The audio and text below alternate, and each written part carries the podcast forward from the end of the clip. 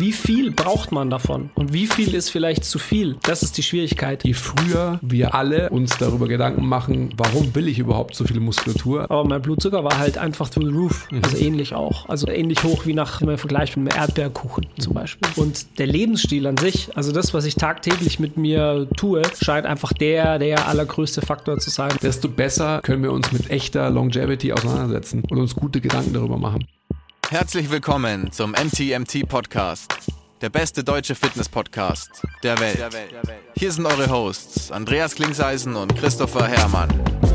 Was bringt dir dein 200 Kilo Deadlift oder dein Sixpack, wenn du dich nicht wie ein Mensch bewegen kannst und es dir am Ende vom Tag eigentlich scheiße geht? Wir geben bessere Antworten auf die Fragen der Fitnessbranche. Für was brauchst du 100 Zertifikate, wenn du keinen Zugang zu deinem Gegenüber findest? Du musst einfach ein Menschenmensch sein. Grundprinzipien sind Systemen einfach immer überlegen. Es geht um Prozessliebe und nicht um Ergebnisorientiertheit. Fitness und Gesundheit sind keine Endziele, sondern sich dauerhaft autoregulierende Prozesse. Wir haben zwar keine Ahnung davon, aber wir reden trotzdem drüber. und ähm, damit herzlich willkommen zum MTMT Podcast, Folge Nummer wusste, der Basti ist gerade schon gegangen. Äh, ich habe es vielleicht noch mitbekommen, aber wir bereichen das nach. Ich habe mal wieder den Tilo als Gast da, ich freue mich sehr. Ähm, und Hallo. wir schließen an eine Folge an, wo ich auch die Nummer nicht weiß. Wir hatten aber schon mal ein, ein Gespräch über Longevity. Ja. Und wollen heute darüber weitersprechen. Ich freue mich sehr, weil es ein Thema ist, wie ihr vielleicht jetzt schon mitbekommen habt, was mich gerade auch wieder sehr umtreibt, antreibt, motiviert. Einfach um da auch wieder ähm, im Selbstversuch so ein paar Sachen auszuprobieren. Und die paar Sachen sind vor allem eben nichts zu essen. Ein paar Sachen sind smart gewählt. Ja? das ist, glaube ich, der smarteste Hack, den man in dem Zusammenhang halt ähm, haben kann. Das beweist die Forschung, glaube ich, in vielerlei Hinsicht. Die Frage ist immer natürlich, gibt es da das perfekte Vorgehen? Für Longevity? Also gibt es quasi für, ähm, für Langlebigkeit, Gesundheit die perfekte Art des Nichtessens? Weiß man nicht. Ich glaube, es wird man auch ganz schwer rausfinden. Aber wäre super spannend, da Studien, also weißt du, das ist meine Nerdiness. Ich hätte ja immer Bock auf Studien. Ich mhm. würde ja gerne mal ähm, halb München randomisieren und irgendwie unterschiedlichen Studien zu, zuweisen, zu, zu ähm, Kontroll- und was weiß ich was Gruppen. Ja, ähm, aber ich glaube, auch allein im Selbstversuch das zu machen, hilft schon viel. Und solange man, solange es einem besser geht, glaube ich, ist viel, ist schon viel gewonnen. Mhm.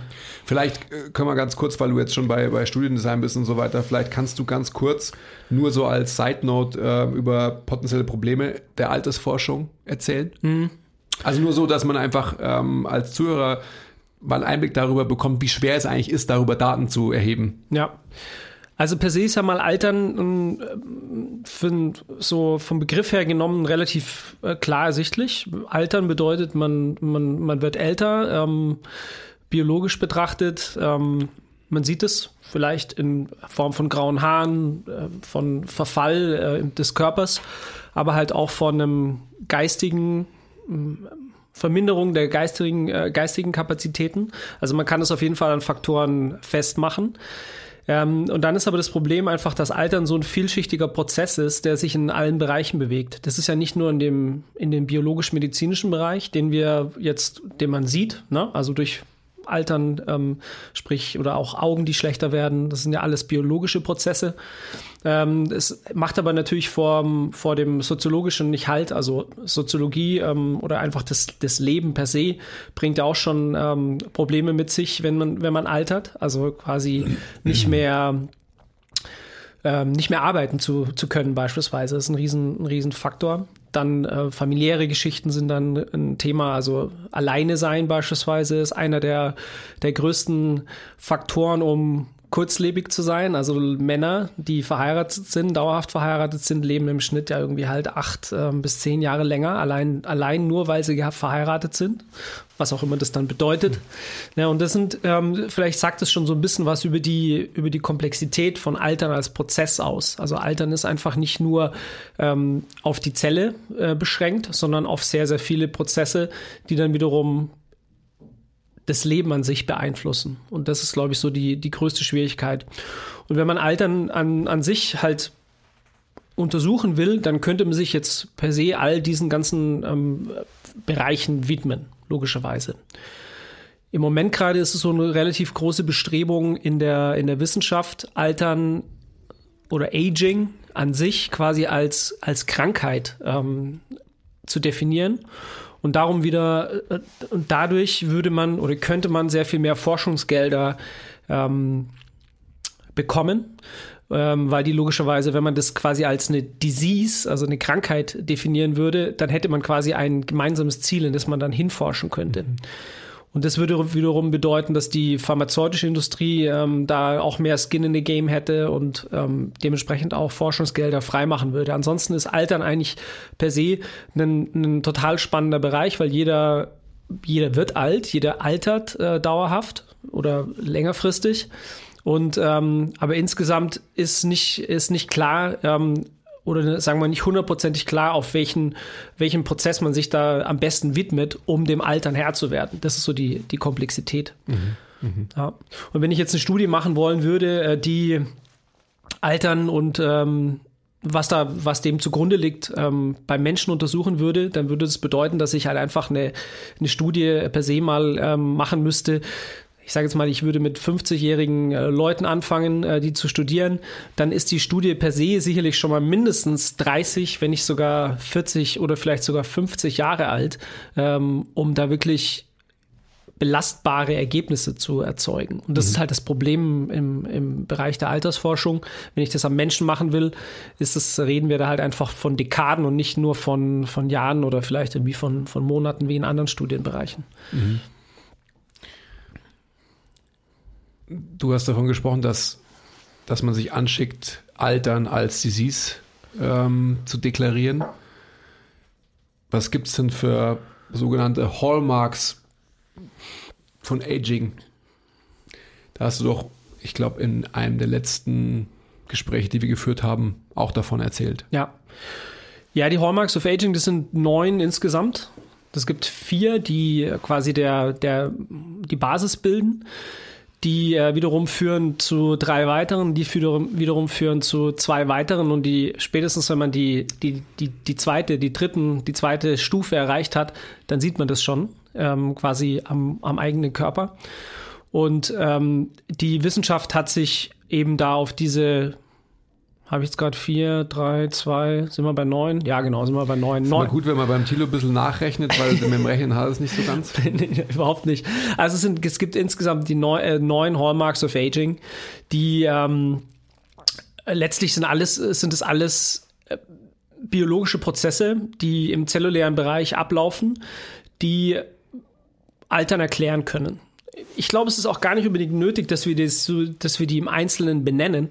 Ähm, selbst in der Wissenschaft gibt es ganz viele äh, Scientists, die sagen, ja, you name it, ist mir ehrlich gesagt wurscht. Mhm. Man hat einfach nur einen, einen Bereich oder man, man, man kann sich über bestimmte Bereiche unterhalten und wenn jemand halt irgendwie sagt, er ähm, forscht halt äh, an seneszenten Zellen, dann ist es halt irgendwie klar, dass das irgendwie einer der Hallmarks of Aging ist.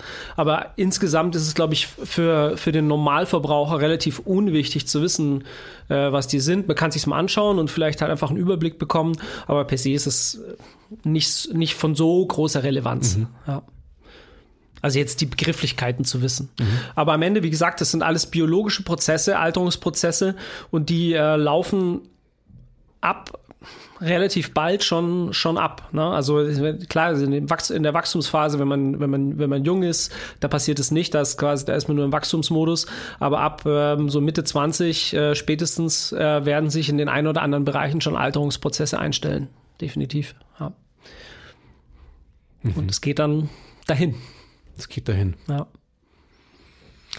Vielleicht kannst du trotzdem von diesen Hallmarks, weiß ich nicht, das rausgreifen, was für dich irgendwie so am wichtigsten erschien in deiner eigenen hm.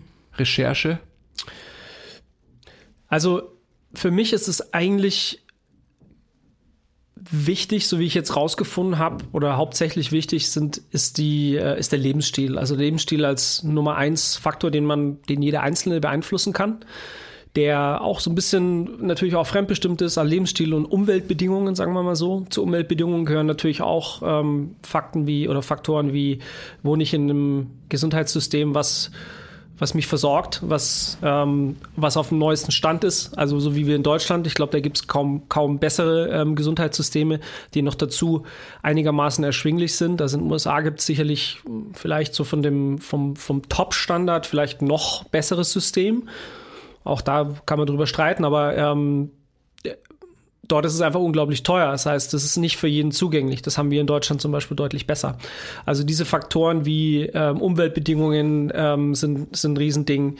Ähm, Luftverschmutzung oder Verschmutzung im Allgemeinen ist ein, ein riesiger Faktor, der ähm, der einen länger älter äh, werden lässt oder äh, der einen älter werden lässt. Ähm, dann kommen dazu Sachen wie ähm, ja, was ist noch ein ganz wichtiger für mich? Also natürlich sind die Gene irgendwie nicht ganz von der Hand zu weisen, aber nicht so wichtig, wie ich jetzt irgendwie rausgefunden habe oder beziehungsweise wie die Wissenschaft jetzt rausfindet, immer mehr rausfindet. Das scheint wohl nur irgendwie so vielleicht fünf bis zehn Prozent ähm, Faktor zu sein. Und der Lebensstil an sich, also das, was ich tagtäglich mit mir tue, scheint einfach der, der allergrößte Faktor zu sein. Und das sind einfach die Faktoren ähm, Stressmanagement, also wie gehe ich mit dem täglichen Wear and Tear um? Ganz klar. Dann der Faktor Bewegung, ganz alle, wahrscheinlich so mit der größte Faktor, weil der Mensch ist einfach fürs Bewegen ähm, gemacht. Dann gehört dazu die Ernährung. Das ist der ja, auch logischerweise irgendwie ein Faktor, der, der damit dazugehört.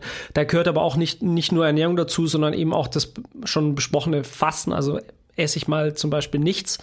Vielleicht ist die Ernährung an sich gar nicht so ein, so ein Riesenfaktor, aber eben diese Fähigkeit eben zum Verzicht, metabolische Flexibilität, was du gerade vorher schon gesagt hattest, ist auf jeden Fall ein, äh, ein sehr, sehr, sehr gewichtiger Faktor. Vielleicht, sorry, wenn ich da einhacke, vielleicht ist es einfach das, was wir ähm, verlernt haben, als Begrifflichkeit unter Ernährung zu verstehen. Ja, stimmt, absolut.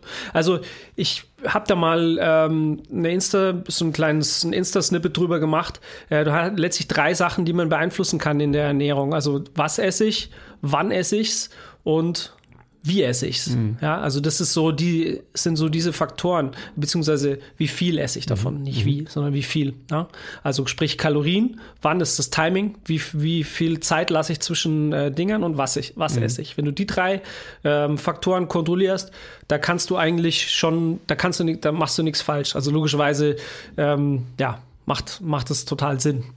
Ähm, wo war ich gerade noch stehen geblieben? Ich glaube, ähm, Alkohol ist ein Faktor, also nicht zu viel Alkohol, möglichst nicht rauchen. Aber, aber, aber auf den Alkohol äh, möchte ich auch nochmal eingehen. Warum? Also ich meine, nur weil er hochkalorisch ist, ist das der Grund? Nee, also es ist wahrscheinlich eher so, das ist ein Gift, das ist ein Zellgift. Mhm. Also und er ist hochkalorisch. Und er ist kalorisch noch dazu, ja. klar. Also es ist ja so, super schwer. Diese Ernährungsforschung ist ja hochkomplex und ähm, das lässt sich ja alles nicht getrennt voneinander betrachten.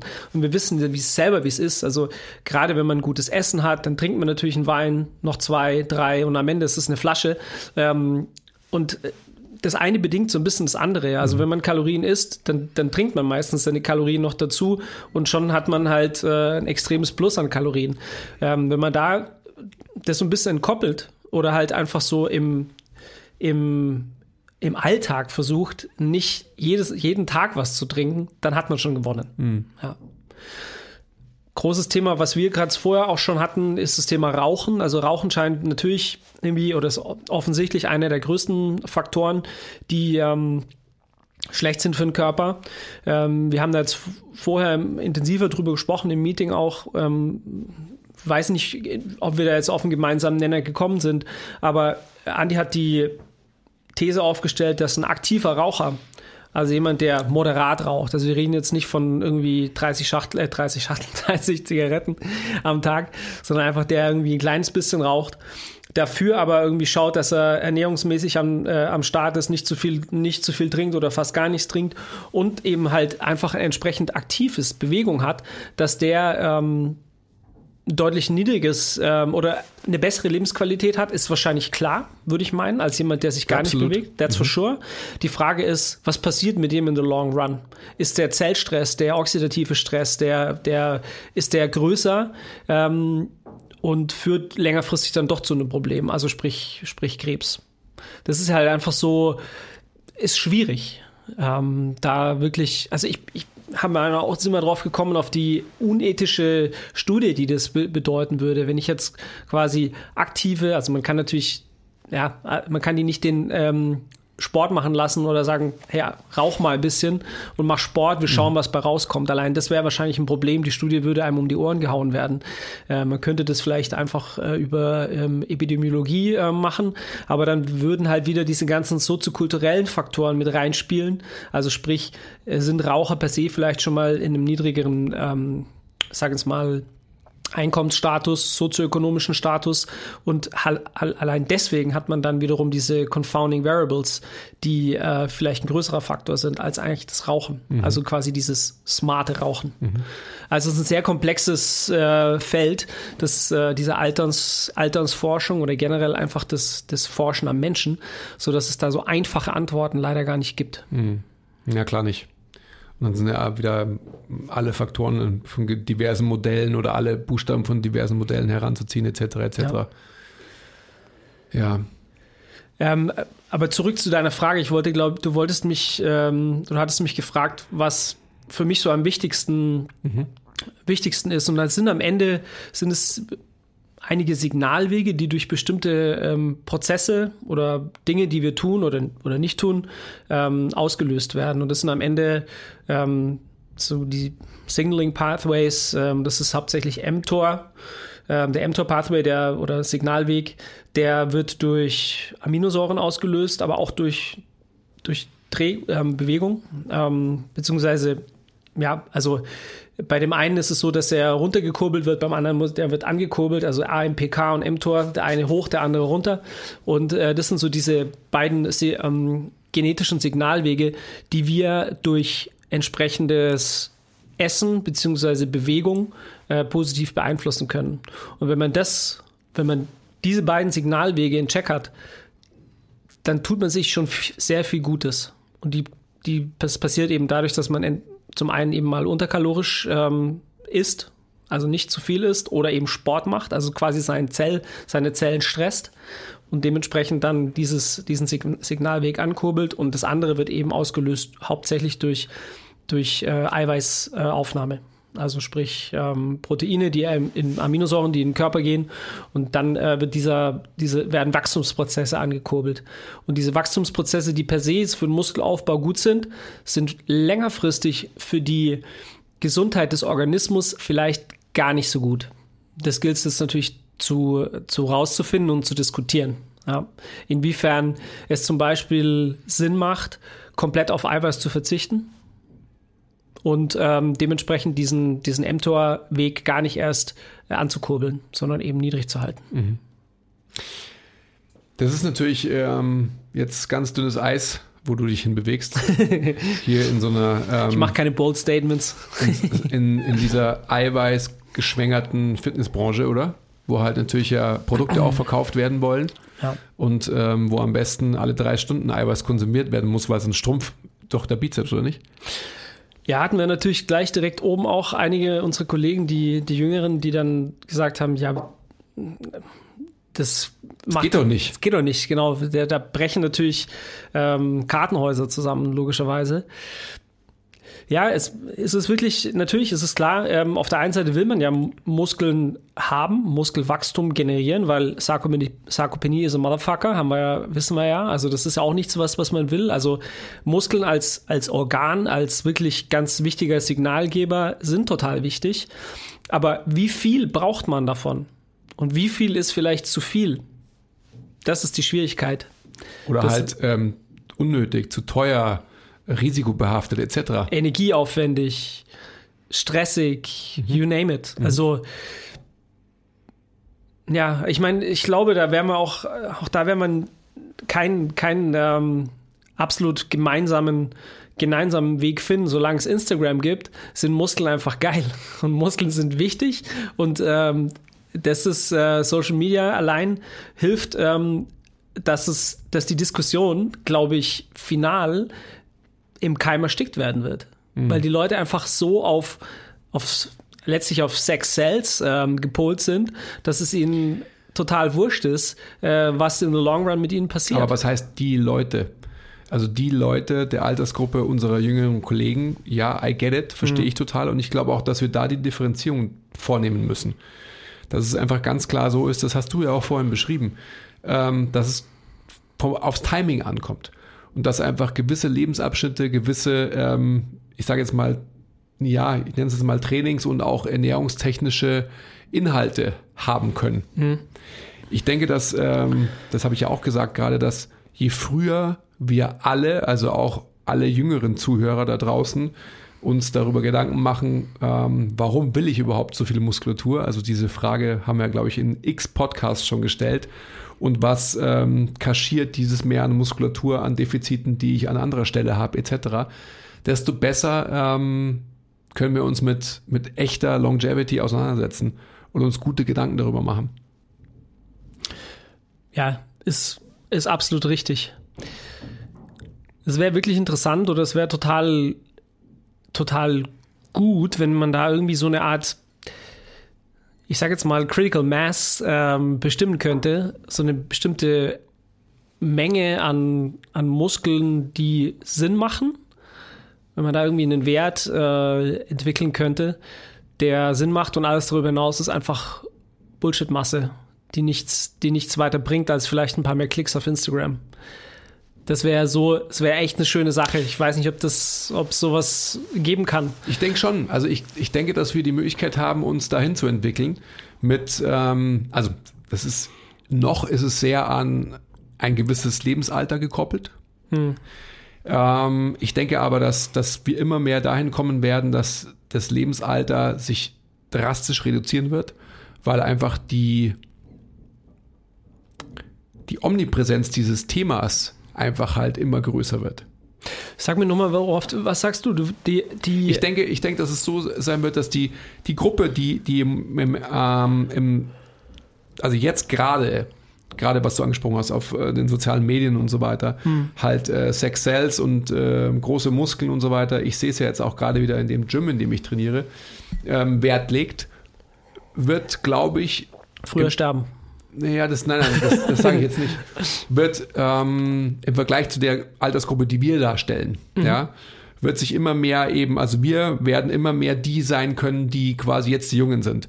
Das Ja. heißt, das heißt, die Akzeptanz und die Wichtigkeit dieses Themas wird einfach ähm, auch bei jüngeren Menschen immer mehr Einzug halten. Und ich denke, dass, also das dauert natürlich noch ein bisschen, aber jetzt ist es ja gerade so ein bisschen so ein ähm, Silicon Valley Hokuspokus, sage ich jetzt einfach mal. Also in vielen, ähm, wenn man wenn man so will, ist es ja so weiter gedachtes Biohacking. Ja, ja, klar. Und das ist ja letztendlich auch so ein bisschen ähm, immer so müde belächelt von echten Fitnesssportlern oder Kraftathleten, so muss man ja sagen, vielleicht noch besser. Ja. Und ich denke, dass wenn wir dahin kommen, äh, dass wir halt tatsächlich Bewegung und ähm, allgemein Lebensstil, also nicht nur auf die Biologie bezogen, sondern auch auf andere Buchstaben eines Models, Modells, dass man dann einfach ähm, ein gutes Leben führen kann. Und dass wir uns jetzt, wir beide im Speziellen dahin entwickelt haben und weiterhin entwickeln, das ist irgendwie klar. Ich glaube, dass man ab einem gewissen Alter hoffentlich in so eine Richtung ähm, sich bewegt ähm, und nicht so ist wie noch am Anfang 20, wo man gesagt hat, ähm, ich will so, so schwer werden, kostet es, was es wolle. Und sich so hochmästet, wie man nur, sich nur irgendwie hochmästen kann. Ja. Wir waren da und das ist einfach eine gute Erfahrung und es ist alles, was uns auszeichnet, dass wir eben, wie du vorhin auch schon angesprochen hast, im Selbstversuch alles ausprobiert haben, um quasi halt davon ähm, zu zehren, ja, von der Erfahrung und auch ähm, davon erzählen zu können. Aber ich bin fest davon überzeugt, dass ja, auch zum Beispiel durch unser Gespräch und durch diverse andere Gespräche, die wir sicherlich auch teamintern führen werden, genau ob dieses Punkts, wie viel Muskeln braucht man wirklich und ähm, wie viel Konsum dementsprechend von Eiweiß zum Beispiel brauchst du wirklich als gesunder Mensch. In Major Air Quotes. Ja, das ist ja aber das Problem. Ich glaube, Gesundheit wird da immer noch gleichgesetzt mit maximalem Erfolg, mit maximalem Aufbau.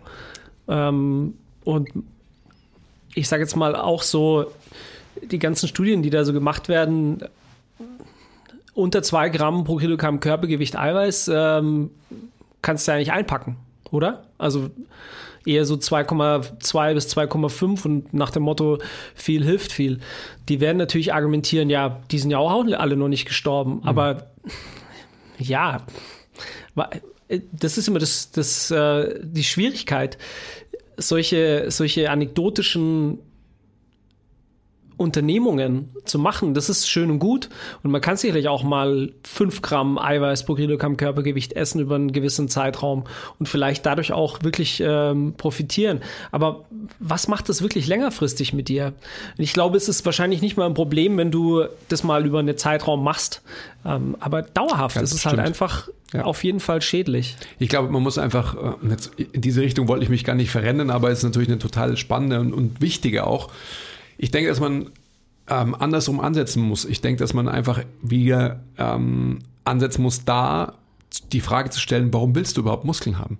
Also was versprichst du dir davon? Ja. Und wenn diese Frage beantwortet ist oder wenn diese Frage auch ähm, die, dieses vermeintliche Defizit kaschierende Element irgendwie ausgeglichen werden kann, weiß ich nicht, vielleicht, dann hat man gar nicht das Problem, dass man sich damit auseinandersetzen muss, wie viel Eiweiß man zu essen hat. Weißt du, was ich meine? Absolut, ja. Also es ist ja, das ist ja die, die, ähm, ich sage jetzt mal, die ultimative Frage des Podcasts in der letzten, in der, in der letzten Zeit, unter anderem. Also, mhm. aber es ist eine total, total wichtige. Am Ende hängt das alles an sehr vielen psychologischen Faktoren. Ähm, ja, Who didn't love you, noch so nach dem Motto. Mhm. Ähm, als ganz zugrunde liegender Faktor irgendwelche tiefsitzenden Minderwertigkeitskomplexe und so weiter und so weiter. Wenn wir jetzt schon bei, bei Eiweißkonsum, ähm, Muskeln, Training im weitesten Sinne sind, ähm, was ist denn dein Protokoll, das du im Moment verfolgst, trainingstechnisch? Und warum?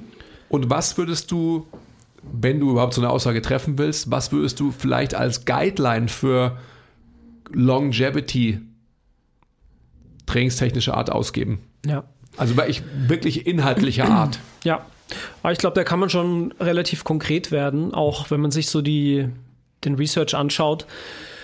Es ist ein relativ hoher kardiorespirativer Trainingsanteil. Mhm. Also so viel Krafttraining, wie ich früher gemacht habe, den mache ich aktuell nicht und ich glaube, das deckt sich auch so mit dem, mit den, mit den aktuell, also mit den Beobachtungen bezüglich Longevity. Also das, wir reden davon in etwa zwei bis wahrscheinlich eher drei Stunden äh, von, von regelmäßiger Grundlagenausdauer, also GA ähm, 2 ähm, oder Zone 2 Training. Äh, das so als, als absolute Grundlage, wobei ich jetzt nicht sagen würde, dass ich in dem Fall immer drei Wochen, äh, drei Stunden das mhm. Ganze mache, aber ich fahre sehr viel Fahrrad. Ich schaue, dass ich zusätzlich, also einfach so als Commuting, ähm, und da komme ich sicherlich auf zwei Stunden die Woche, eher, eher sogar mehr, würde ich meinen. Ähm, und noch dazu mache ich, versuche ich ein bis zwei Stunden äh, mein Grundlagenausdauertraining zu machen, unterschiedlicher Art. Nicht immer das gleiche. Das kann Laufen sein, das kann Rudern sein, alles. Also ich bin da nicht sehr dogmatisch. Ich, ich mir ist auch relativ, ich mache eine Skitour, mache alles. Also das ist mir relativ wurscht. Und ähm, das als Grundlage. Ich versuche einen intensiveren ähm, Ausdauerreiz zu setzen und das sind bei mir dann so V2-Protokolle, also einfach so Intervalle. Ähm, da gibt es unterschiedliche kann man jetzt äh, unterschiedlichste ausprobieren. Ich glaube, alle haben irgendwo ihre Berechtigung, alle haben Vor- und Nachteile. Ich mache jetzt eigentlich so ein 4x4, also beziehungsweise 4 Minuten on, 3 Minuten off, das Ganze vier bis fünf Mal. Das dauert dann so in etwa eine halbe Stunde. Da geht es schon ziemlich ans Eingemachte. Also da bin ich schon so im äh, von der Herzfrequenz im Bereich 95 Prozent meiner maximalen Herzfrequenz. Das und, ist schon und läufst du oder wie absolvierst du das? Mache ich fast ausschließlich. Ich habe gerade so ein kleines Sprunggelenksproblem, deswegen ist es für mich im Moment gerade nur das Assault Bike. Ich denke, das würde auf dem Ruderergo auch gehen. Und das könnte eventuell auch am, Ski, am Skiergometer gehen. Ähm, es wird auf jeden Fall, wenn ich jetzt, wenn ich wieder belastbar bin, dann werde ich draußen äh, Läufe machen. Mhm. Also da werde ich in den englischen Garten gehen und dann meine vier Minuten laufen. Also das ist schon ziemlich. also schon quasi 400 Meter für dich, oder? So. Genau, 400 Meter laufen ja. und dann Pause machen, vier Minuten. genau. Ähm, genau, also das sind so die, ist so das, das Ausdauertraining. Und ich mache im Grunde seit einem Jahr nur 30-30 Intervalle, was Kraft, was, was Kraft angeht. Also angelehnt an Blueprint. Das heißt, die ganze genau. Kapazitätsphase des Blueprints ist eigentlich so deine Hauptphase. Das ist meine, meine Hauptphase, genau. Mhm. Und die zirkle ich eigentlich durch, versuche da irgendwie alle Bewegungsmuster irgendwie drin zu haben. Ähm, ja, ich denke da nicht in Muskeln, sondern auch einfach in Bewegungsmustern. Und es geht in der Regel, das sind so zwischen fünf bis acht Übungen, die ich dann zwischen so fünf bis acht Mal mache. Also in, ich sage jetzt mal, 25 Minuten ist so die, die, die absolute Basis. Also 25 Minuten bedeutet also, ich mache fünf Übungen, das Ganze fünfmal, 30 Sekunden on, 30 Sekunden off. Und äh, das ist so die absolute Basis von dem, was ich mache. Ähm, am liebsten, so mein Sweet Spot ist eigentlich so bei 36 Minuten, also sechs Übungen, sechs Mal. Oder ich habe auch schon im Sommer, wenn ich Bock habe und irgendwie halt äh, meinen mein Höhepunkt äh, setze, quasi Peak, so was das, was das Programming angeht. Also ich zirkel das schon so ein bisschen auch, ich steuere das ein bisschen. Dann ähm, auch mal 42 Minuten. Und da integriere ich dann unterschiedliche Übungen, hauptsächlich Kraftübungen. Man kann es sehr kraftlastig machen, man kann es auch ausdauerlastiger machen. Je, ähm, sage jetzt mal, more compoundy die Lifts werden, desto mehr ausdauerlastig ist es logischerweise, einfach weil ich sehr viel Muskulatur aktiviere. Mhm. Ich kann es aber auch, wenn ich jetzt mal eine entspanntere Session machen will, sehr oberkörperlastig gestalten, dementsprechend wenig systemisch anstrengend ist mhm. das dann. Mhm. Das heißt also, das Krafttraining, was ich mache, würden vielleicht viele Leute gar nicht so als klassisches Krafttraining bezeichnen, weil ich ja keine 10 oder 12 Reps mache oder sowas, sondern weil ich eigentlich nur immer auf Zeit arbeite und das Ganze unter relativ starker Ermüdung. Ja. Aber ich habe jetzt für mich rausgefunden, nach einem, nach einem Jahr, wo ich das mache, ich habe keinen Qualitätsverlust. Also ich verliere meine, meine, meine Muskeln nicht oder also wenn dann nur ganz wenig. Ähm, wenn, ich, wenn ich fit bin und auch wenn ich jetzt nicht irgendwie ähm, krank bin, so wie jetzt gerade ähm, Corona, dann ist es für mich auch überhaupt gar kein, gar kein Stress. Also das ist wirklich total einfach. Das lässt sich ganz einfach einbauen halt in den Tagesablauf und das ist für mich so einer der größten äh, Faktoren in dem Game, einfach weil es mich nicht belastet zeitlich nicht belastet. Mhm. Das kriege ich immer mal, eine halbe Stunde, 36 Minuten kriege ich irgendwo immer mal zwischen reingemixt. Und das kann ich theoretisch auch überall machen, weil ich dann halt äh, auch mit, mit einer Kettlebell zum Beispiel das ohne Probleme machen kann. Mhm. Ja. Mhm. Es heißt aber nicht, dass ich glaube, dass das jetzt das, dass das der Goldstandard sein muss. Das mache ich im Moment so. Mhm. Ich glaube, dass es durchaus Sinn macht und ich denke, ich werde das sicherlich auch mal wieder machen, dass man zwei ganz klassische Krafteinheiten macht und darüber hinaus halt dann noch äh, sein, sein Ausdauertraining. Ich mhm. bin davon überzeugt, dass ein Ausdauertraining wichtig ist und ich glaube, ähm, dass es, dass die Leute, die sich die nur Intervalle machen, irgendwie äh, zweimal in Tabata 2010 in der Woche, die sich da, die, die lügen sich da was in die eigene Tasche. Das reicht nicht aus. Ja, sind es denn, also ich wollte dich gerade fragen, also du, du bist ja früher auch Marathon gelaufen oder einen Marathon gelaufen. Also du hast ja auf alle Fälle schon die, die Möglichkeit, ja, ähm, dich zu schinden, das, das, das weiß man ja auch.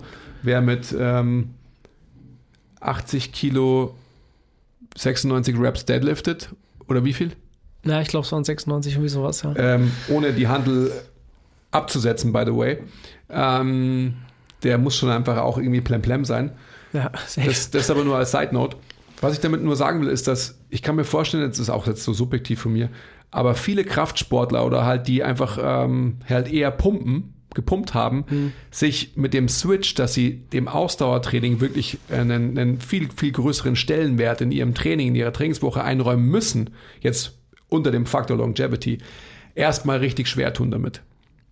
Ja, glaube ich, glaube ich absolut, weil natürlich Glaube ich schon. Also wenn man jetzt von, von null Ausdauertraining zu eben drei Stunden oder vielleicht sogar dann noch durch die Intervalle mehr zu Stunden Ausdauertraining kommt, äh, da dann wird es schwer, auch natürlich dann die, die Muskelmasse aufrechtzuerhalten. Aber vielleicht ist es genau die Muskelmasse, die man eigentlich gar nicht braucht, die einfach absolute, nicht so wieder von, das Wort von vorher in den Mund nehmen darf, Bullshit-Masse. Also die Masse, die einfach nur unnütz mit sich rumträgt, die absolute Luxusmasse, die aber keine Funktion hat. Ja.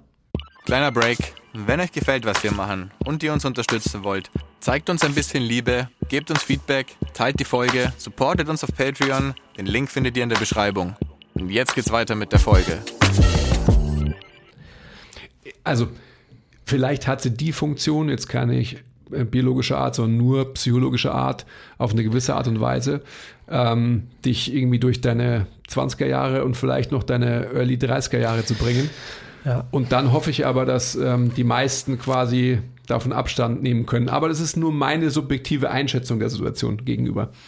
Ähm, also bin der done that. Ähm, ich sehe es bei mir selber, dass also das ganze letzte Jahr, also ich habe es jetzt mehrmals schon vorgeheult, ich höre dann auch auf damit, ähm, ganz schlechtes Trainingsjahr für mich war. Jetzt seit tatsächlich 1. Januar, mh, mm, as cheesy as may sound. Switch. Ja, Schalter umgelegt. Schalter umgelegt. Maschine wieder. ja, Maschine wieder am, am Laufen im wahrsten Sinne des Wortes. Und ich habe tatsächlich äh, mit einer, also ich habe in diesen ganzen Wochen bis jetzt, ist ja noch nicht viel, aber mir kommt es vor, als wäre es schon wieder ewig, weil es halt eigentlich auch der Standard für mich war. Mhm. Ähm, tatsächlich mh, hm, drei sehr intensive Krafteinheiten. Also die sind auch anders als, als sie früher waren. Also ähm, die sind schon progressiv, auch im, im Sinne von der Intensität. Und zwar nicht nur von der relativen, sondern auch von der absoluten. Mhm. Ähm, aber es kommt halt einfach irgendwie so, es passiert. Also ich mache mir nicht viel Gedanken darüber, sondern es passiert einfach. Und ich merke, es, wir haben jetzt es schon ähm, zweimal oder dreimal geschafft, dass wir irgendwie zusammen Ausdauertraining gemacht haben, aber das ist genau der Punkt, den ich vorhin angesprochen habe. So den Stellenwert, sich die Zeit einzuräumen, ähm, explizit für ein Ausdauertraining, das ist einfach ein, ein Faktor, glaube ich, wo viele ähm, Pumper, ich sage jetzt mal Absicht wieder Pumper, also Chasing the Pump, ähm, dieses Rewarding Feeling von aufgeblähten Muskeln und so weiter, das hast du halt beim Ausdauertraining nicht.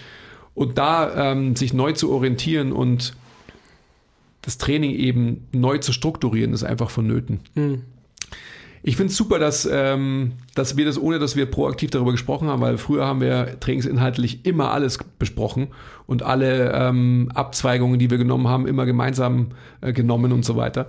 Und das ist äh, auch wieder ein Zeichen für mich dafür, dass, äh, auch sehr subjektiv, ich will niemandem meine Meinung auch oktroyieren oder ähm, aber präsentieren tue ich es jetzt trotzdem, dass, dass wir einfach mit einem vergleichbaren oder mit dem gleichen Lebensalter halt die gleichen Entscheidungen treffen. Also gerade was Trainingsinhalte und auch den Anspruch an eben, ähm, ja, ich will, es gibt kein gutes Wort für, äh, für Longevity in Deutsch irgendwie, so finde ich. Nee, also deswegen sage ich einfach Longevity treffen. Also so alles, was damit einhergeht. Ja.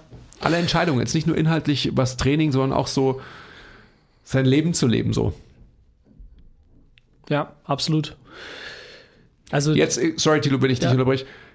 Welche Medikamente müssen wir denn jetzt nehmen? ja. Weil ich, das ist schon ein Punkt, wo sich der Tilo ja auch so reinnördet, der ist schon sehr, sehr interessant, glaube ich, für alle, die zuhören. Was gibt es denn und ähm, was ist vielleicht sogar erfolgsversprechend auch für die nahe Zukunft? Ja, das, die, das größte Rabbit Hole in der, in der Health Industry, wo man reinfallen kann, glaube ich.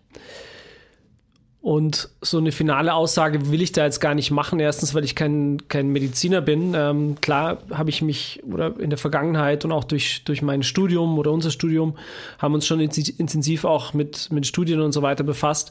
Und ich nörde mich da tagtäglich rein. Von daher kann ich wahrscheinlich schon eine gewisse, gewisse Aussagen treffen.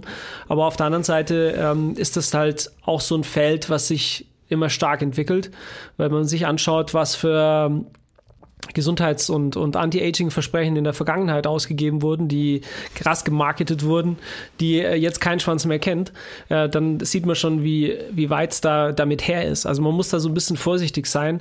Aber ich glaube auch, dass im Moment gerade da eine ganze Menge interessante Studien, die wahrscheinlich so gut sind wie noch nie, logischerweise. Ne? Also Wissen geht voran, aber ähm, so gut sind wie noch nie ähm, und man einfach auf zellulärer, auf, auf ähm, biologischer Ebene halt sehr, sehr viel klarer sagen kann, worauf, auf welchen Mechanismen das äh, Ganze beruht und dementsprechend halt auch Aussagen darüber treffen kann, ob diese Medikamente wann genommen, zu welchem Zeitpunkt genommen dann auch immer, ähm, ähm, gewisse Effekte auf die Langlebigkeit haben.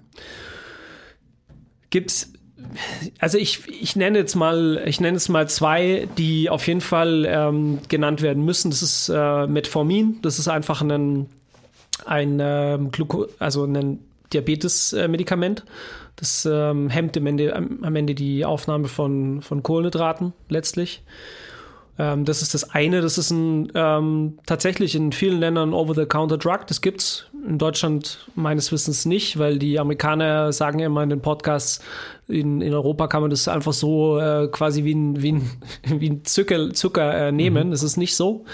Ähm, ich weiß, dass da sehr große Bestrebungen von vielen äh, Investoren gibt, das ähm, gängig zugänglich zu machen, einfach weil die weil die äh, im Silicon Valley da relativ viel mit äh, gearbeitet wird ähm, weil einfach bestimmte Leute, Influencer, das Ganze halt auch entsprechend platziert haben. Mhm. Also da, da muss man sich natürlich auch so ein bisschen die Zusammenhänge anschauen. Wer hat da irgendwo wo halt Skin in the Game? Wer ist irgendwie da eventuell irgendwo invested? Also das muss man nur so im Hinterkopf behalten. Aber äh, definitiv eben dieses Metformin. Dann ist ähm, Rapamycin, das ist das, was ich, äh, wo wir auch schon drüber gesprochen hatten.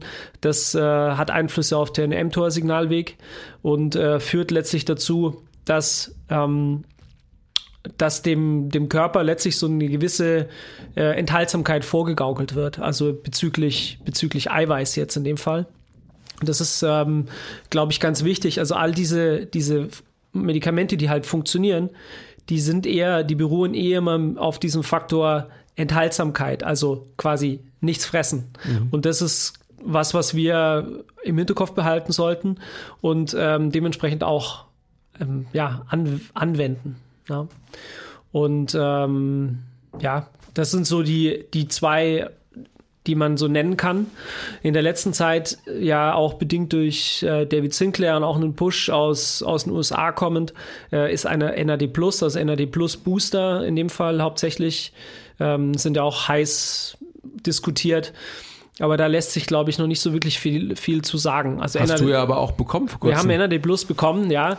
Ähm, ich bin von NAD Plus als, als, als Molekül per se jetzt final nicht überzeugt. Ähm, ist einfach ein sehr großes Molekül, also NAD Plus, wenn es infundiert wird, also einfach per Infusion gegeben wird, dann muss es wiederum zerlegt werden, um halt an die Zellen Zellen zu kommen, wo es halt hinkommt. Und dann ist die Frage, ob man sich das unbedingt ähm, quasi als Gesamtmolekül in die, in die, ins Blut jagen muss. Mhm. Klar äh, sieht man dann plötzlich einen Anstieg von NAD Plus im Blut, aber kommt es dann letztlich auch in der Zelle an, weil am Ende ist es in der, in der Zelle, das ist das Substrat für die Sirtuine, das hat unterschiedlichste Prozesse, ähm, die es bedingt oder dem, den, den, dem man damit hilft. Man weiß auch, dass NAD Plus eben mit der Zeit, mit, mit dem Alter halt abnimmt. Aber die Frage ist, hilft es eben extrem viel in die Blutbahn zu schießen, um halt die entsprechenden ähm, Lager äh, wieder voll zu machen? Das ist eben zweifelhaft. Und das Gleiche ähm, gilt für die für diese ähm, ja, Vorstufen, die es gibt, also NR, Nicotinamid Ribosid und NMN, äh, Nicotinamid Dinukleotid, glaube ich, heißt das. Mhm. Irgendwie so. Nicotinamid Dinukleotid, genau. Ähm, immer die sehr viele äh, englische Literatur. Genau, und diese beiden ähm, es gibt irgendwie äh, die ein oder andere Studie, die da irgendwie auch Effekte bewiesen hat, aber dann gibt es halt genauso viele äh, Studien, die halt leider keine Effizienz nachgewiesen haben. Und deswegen ist es die Frage, ob das wirklich äh, in, äh, mittelfristig ähm, Berechtigung findet. Man mhm. weiß es noch nicht so genau. Also da, da passiert sicherlich auch eine ganze Menge. Ähm, man weiß es auf jeden Fall so, dass es in den Interess also in den Mausstudien, die die wirklich viel zu sagen haben. Also das Intervention Testing Program ähm, von der NIA, ähm, also National Institute of Aging in den USA, die haben da keine Effekte nachweisen können. Und das ist eigentlich so der Goldstandard, was, was, ähm, was Modellstudien angeht. Im Menschen sowieso nicht. Da äh, gibt es den einen oder anderen äh, positiven Effekt. Also man weiß zum Beispiel NAD Plus wiederum äh, wird von den, von den äh, Neuronen aufgenommen. Also das scheint wirklich ähm, gerade in der Therapie ähm, bei Alkoholik, also bei bei Leuten mit ähm, Alkoholproblemen oder halt einfach auch Suchtproblemen, da scheint es irgendwie einen Effekt zu haben. Und vielleicht ist es genau der, der Punkt, wieso in Kalifornien, also in LA und in, und in Florida, das halt so, so hohen Anklang findet, weil das vielleicht Leute verwenden, die eigentlich halt ein Suchtproblem haben. Mhm. Ja, mhm. Weil die halt komplett depleted sind. Mhm. Aber Leute, die wie wir, die jetzt einigermaßen gut mit, mit sich umgehen, die äh, Sport machen, vielleicht mal mehr, mal weniger, logischerweise auch motivational bedingt oder aus familiär, familiären Gründen, ähm, die brauchen es vielleicht gar nicht. Ja. Was ist denn, äh, wenn wir jetzt bei dem Punkt sind, brauchen es vielleicht gar nicht, wenn man jetzt sich David Sinclair anschaut, und das äh, will ich dich gar nicht zu einer Aussage äh, drängen, aber der ja alles natürlich ähm, versucht zu maximieren, etc., etc., mhm. der sich ja extrem kontrolliert ernährt, ähm, der extrem darauf achtet, was er isst und so weiter und so fort, aber natürlich medikamentös auch ähm, sein Leben unterstützt. Glaubst du denn, dass ähm, er die gleichen Effekte hätte ohne die Medikamente, wie jetzt mit additiv den Medikamenten zu seinem allgemeinen Lebensstil? Also ich kann dir nur sagen, time will tell. Ähm, es ist ja, das, der macht das ja sehr geschickt. Der ist ja immer sehr anekdotisch. Der erzählt ja immer von sich und seinem Papa. Äh, sein Papa ist halt irgendwie für ihn so sein quasi der, der Oldie, den das er. Genau, den er halt, äh, mit dem er halt seine Experimente gemacht hat. Der, und das kann er auch sagen. Das ist, da ist er, das ist auch nicht verfänglich, wenn er das macht. Und wenn er, wenn er das mit sich selber macht, dann kriegt er keinen, äh, nicht auf den Finger geklopft von Harvard. Aber sobald er halt anfängt, so generelle Aussagen zu machen, dann kriegt er halt ein Problem. Mhm. Und da kann ich einfach, kann nur sagen, time will tell. Also am Ende des Tages, der Typ ist ein ein Entrepreneur. Das ist ein krasser ähm, Wissenschaftler, der aber halt einfach gemerkt hat, als Wissenschaftler ähm, verdient er nichts. Und jetzt will er, äh, macht er halt einfach alles zu Geld. Ja, absolut. Und ähm, der ist halt invested in allen möglichen unterschiedlichen Unternehmen. Ähm, und ja, der zeigt sich natürlich jetzt überall und äh, allein durch diese durch die Aussagen, die er tätigt, also dass er nur eben von sich selber und seinem Vater ähm, berichtet und dann darüber hinaus halt sich auf Studien beruft, die dann wiederum passiert sind. Also es ist ja nicht so, dass der dass der Hokuspokus erzählt. Es gibt ja diese Studien, aber es gibt halt genauso viele andere Studien, die halt einfach eben dann noch keine Eindeutigkeit mhm. bewiesen haben. Und mhm. das ist halt so die Schwierigkeit. Von daher würde ich sagen, lass uns mal abwarten und gucken, ähm, ob er wie alt er wird. Ja, ich meine, also, das ist ja dann auch wieder eine gute Antwort. Es ist dann auch wieder so fast obsolet, sich so eine Frage zu stellen, weil es dann am, am, Ende des Tages dann doch auch wieder von so vielen mannigfaltigen Faktoren abhängig ist. Mhm. Und nicht nur für den, die jetzt so einen Geek oder so einen Nerd wie er zu kontrollieren weiß. Ja. Ja. Also seine, seine Ansätze sind absolut spannend. Das ist ein echt ähm, ein spannender Mensch, absolut. Und äh, ich glaube, das, was der, was der erreicht hat, ähm, äh, der wird ja so ein bisschen auch, da wird die Nase gerümpft in der Wissenschaft auch über ihn halt so getuschelt, weil er sich jetzt halt anbietet irgendwie mhm. ähm, so ein bisschen, der ist halt, halt einfach schon eine Rampensau, der stellt sich da hin und der ist bold. Und das ist ja immer was, was natürlich ähm, gerade in wissenschaftlichen Kreisen so ein bisschen Schwierigkeiten äh, macht. Selbst wenn man irgendwie einen ähm, Nobelpreis hat, dann brüstet man sich nicht dafür.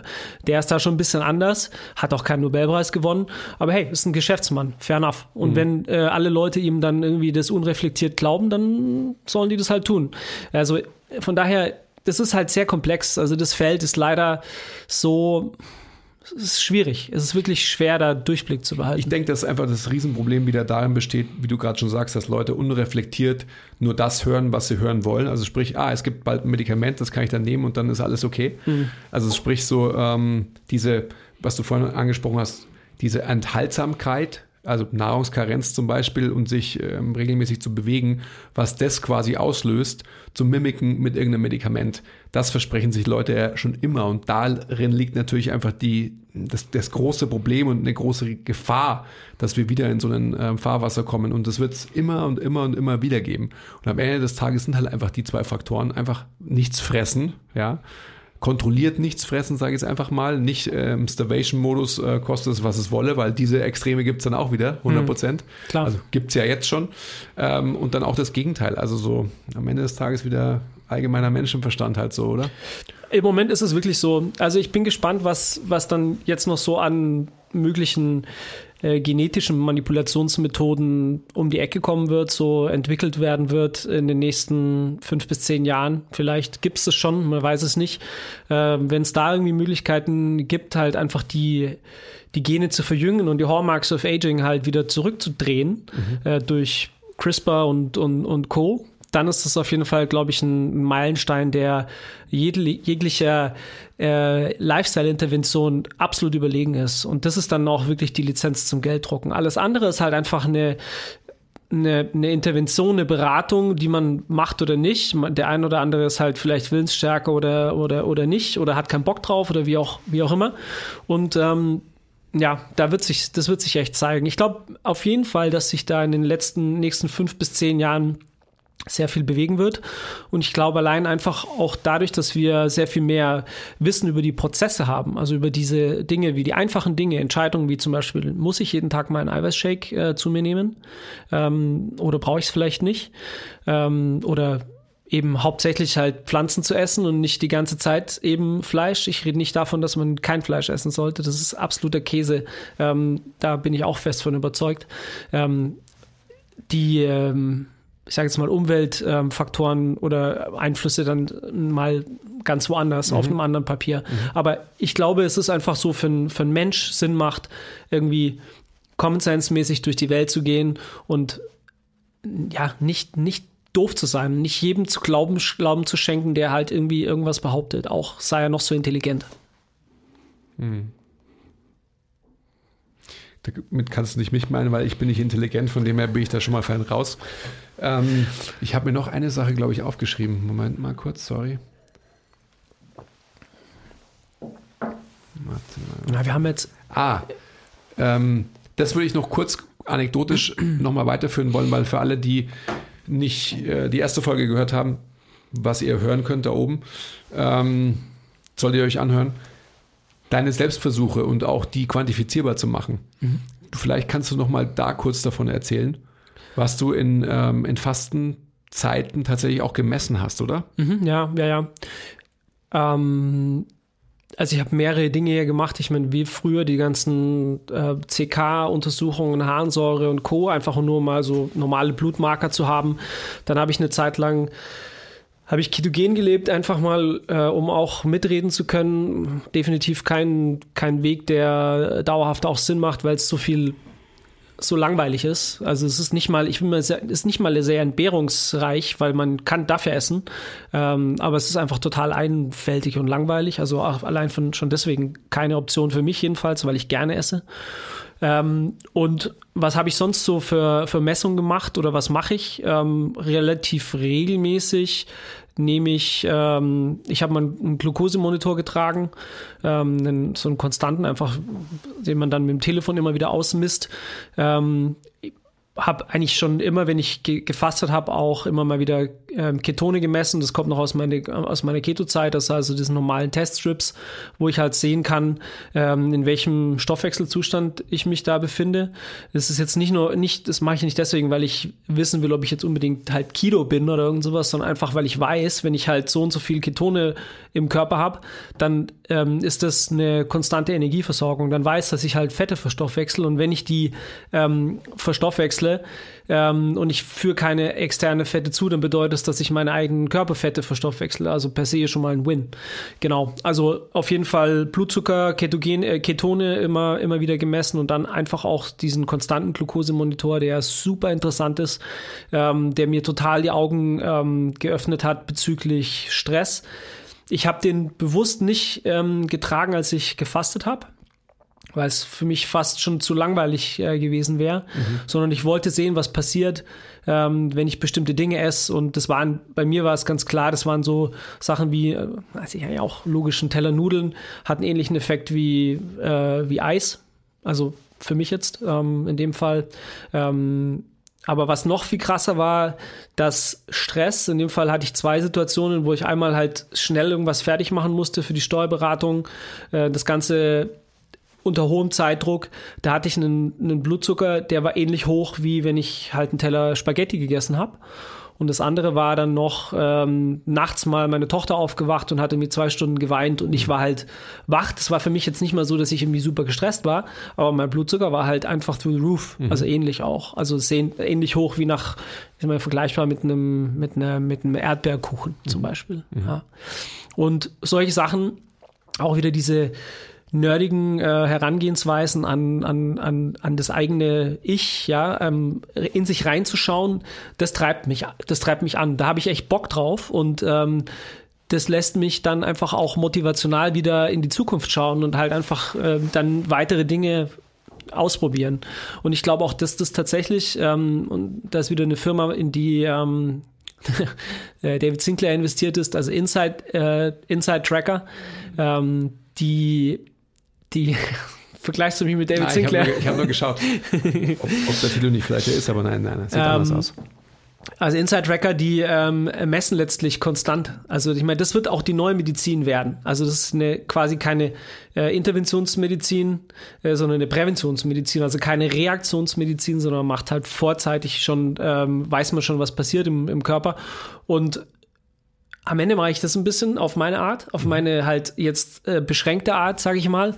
Und äh, die Zukunft wird eben, glaube ich, solche kleinen Maschinen durch die Körper, Nanopartikel durch die Körper fließen lassen, wo halt vielleicht frühzeitig schon dann äh, Zustände oder ähm, Gefährdungszustände erkannt werden und dementsprechend kann man dann reagieren. Und das wird vielleicht eine der Interventionen sein, die uns ähm, 140 Jahre alt werden lassen know, weil man mhm. vielleicht eben schon frühzeitig weiß, dass halt bestimmte Lebensmittel nicht gut für einen sind oder dass äh, der Blutwert äh, XY halt immer mal wieder chronisch hoch ist oder you name it, mhm. ähm, dass man darauf dann entsprechend reagieren kann.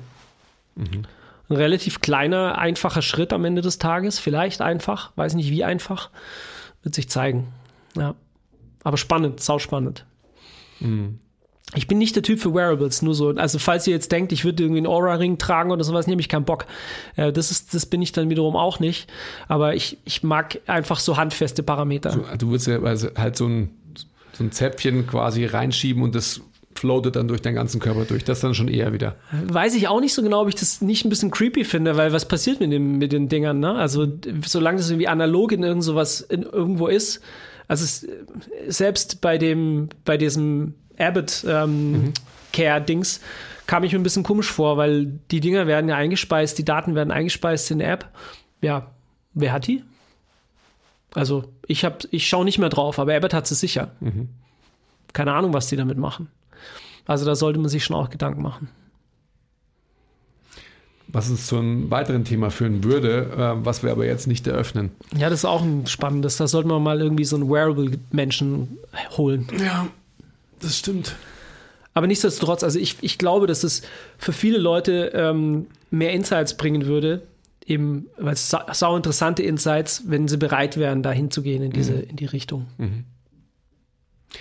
Ich würde abschließend nochmal ähm, zurückkommen wollen. Du hast vorhin davon gesprochen, dass du keinen Qualitätsverlust hast. Das hast du bezogen auf, ähm, auf deine Muskulatur, auf deine Looks und wie du dich fühlst, oder?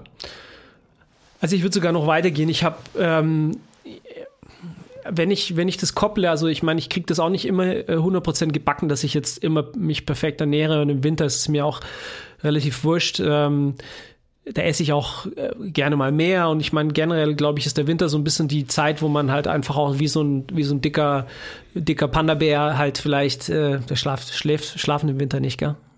Panda-Bären? Also Bären auf jeden Fall, egal. Also Hibernation Mode. Ähm, auf jeden Fall im Winter so ein bisschen mehr essen, so what the fuck. Ähm, Sobald es dann, im, wenn im Mai die Freibäder aufmachen, da muss es stehen wie eins und so weiter. Wie sagt man so schön? Nein, dann, aber dann soll das dann habe ich da, äh, sagen wir mal, man, man ist mehr draußen, äh, das geht dann irgendwie auch einher, vielleicht mit mehr äh, sich, sich, äh, sich zeigen, in Anführungsstrichen. Und schon ähm, ist es, hat es, kriegt es dann wieder einen anderen motivationalen Anstrich. Das heißt nicht, dass man ähm, im Winter total oder dass ich im Winter total äh, unmotiviert bin, aber im Gegenteil, das ist vielleicht einfach so diese extra Edge, die man dann halt noch so ähm, extra drauf gibt. Worauf wolltest du gerade raus? Du hast was anderes gefragt. Nee, ich wollte eigentlich ähm, darauf hinaus und dich nochmal fragen, wie, wie wohl du dich in deiner genau, ja, nicht mehr so vielleicht muskulösen Haut fühlst, beziehungsweise vielleicht ist auch mal festgemacht am Gewicht. Wie viel ähm, wiegst du jetzt mhm. im Vergleich zu noch vor zwei Jahren? Ja, also ich wiege immer noch 80, also same, same, ehrlich mhm. gesagt. Und jetzt rein von, den, von der Gelenkgesundheit vom Wohlfühlfaktor fühle ich mich, also bin ich viel besser drauf. Mhm. Ähm, allein weil die Lasten nicht so hoch sind, ähm, die, ich, die ich bewege. Also nicht mehr diese schweren bilateralen Lifts, die mir halt am Ende echt zugesetzt haben. Ähm, sehr viel mehr halt ehrliche menschliche Bewegungen nach dem nach unseren bi biomechanischen Modellen. Ähm, aber ich führe es einfach auch zum großen Teil auf weniger, weniger Load zurück. Mhm. Das ist ganz klar. Also gelenkmäßig fühle ich mich da sehr, sehr viel wohler. Ähm, Gewicht ist relativ gleich. Also ich bin nicht viel anders als, als sonst. 80 Kilo. Ich glaube, das ist so mein, mein Sweet Spot, ja. äh, in dem ich mich bewege und mhm. äh, da ändert sich nicht so viel. Also ich hatte letztes Jahr einmal so ein, ähm, eine Körperfettmessung gemacht in, in, im Zuge von so einer sportmedizinischen Untersuchung und da hatte ich halt, ähm, habe ich dann 12% Körperfett gehabt. Und das ist für mich, ich bin jetzt leider nicht so ein Typ, der super wenig Körperfett haben kann. Da muss ich echt viel, viel für arbeiten. Äh, ist das gut, ist echt gut. Also, Voll gut. Ja. Also für so einen alten Mann wie dich ist genau. das ja auf alle Fälle ein super Top-Wert, würde ich sagen. Also wenn ich jetzt, wenn ich das, für, wenn ich so die Summe an Skinfolds nehme, die ähm, war das der niedrigste Wert ja. ähm, ever also in meinen ganzen Messungen. Aber dadurch, dass ich älter geworden bin, bin ich halt schlechter geworden in, ja. den, in den Messungen. Ja. ja. ja. Also von daher ähm, würde ich eher sagen, ähm, die, die Veränderung vom Mindset und dementsprechend halt auch von den entsprechenden Trainingsinterventionen hat sich für mich nicht negativ bemerkbar gemacht. Ich würde wahrscheinlich unter 100 Kilo, ähm, unter einer 100 Kilo Backsquat würde ich wahrscheinlich zusammenbrechen oder mir, mit mir alles wehtun. Aber ich habe halt keinen Rückenschmerz, was ich halt vorher ähm, bei regelmäßigen äh, Training mit 100 Kilos, äh, 100 Kilos auf dem Rücken immer hatte oder immer wieder hatte. Mhm. Und das ist der Unterschied. Mhm. Das ist für mich eigentlich der Unterschied. Mhm. Ja. Du doch auch, oder? Naja, bei, bei mir muss man gar nicht reden. Definitiv nicht. Aber wir können ja, ähm, um jetzt zum Abschluss zu kommen der heutigen Folge, wir können ja uns in, was haben wir heute, Februar, Valentinstag ist heute, nehmen wir auf. Ja.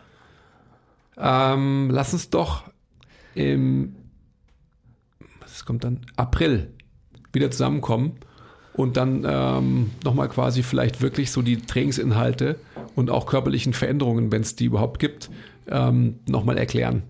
Vielleicht gibt es die auch wirklich nur gefühlter Art und gar nicht messbarer Art. Ja, also im Moment ähm, nach einer Woche ähm, Couch und, und Rona mhm. fühle ich mich jetzt nicht nach, äh, ja, aber jetzt müsste man die Messung machen, gell? Ja, ja. ja vielleicht doch. ja, im Moment gerade fühle ich mich echt nicht, äh, nicht fresh.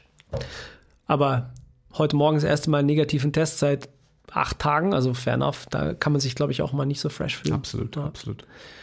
Ja, gut, Thilo, äh, vielen Dank, dass du da warst. Ja, hat ähm, Spaß gemacht. Ja, wie immer, finde ich auch. Also lass uns das wirklich, was haben wir jetzt gerade gesagt? Ich habe schon wieder vergessen. April.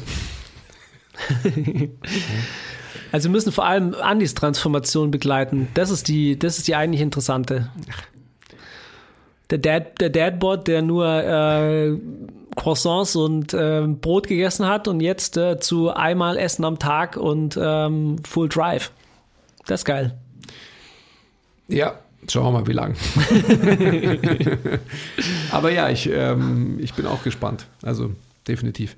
Also vielen Dank, dass du da warst. Wir sehen uns bald wieder. My pleasure. Ähm, wir fahren jetzt, by the way, erstmal so ein bisschen weg und essen viel wahrscheinlich ähm, und können dann berichten, wie das auch war, dieses viele Essen im Vergleich zum nichts Essen. Like, subscribe, ähm, Support ist kein Mord und so weiter, Leute. Lasst uns ein Feedback da, überall, wo man das machen kann. Ähm, abonniert das alles und so. Ihr wisst die Dinge, die man so machen muss. Ich mache ein Quiz. Ja. Okay, bye.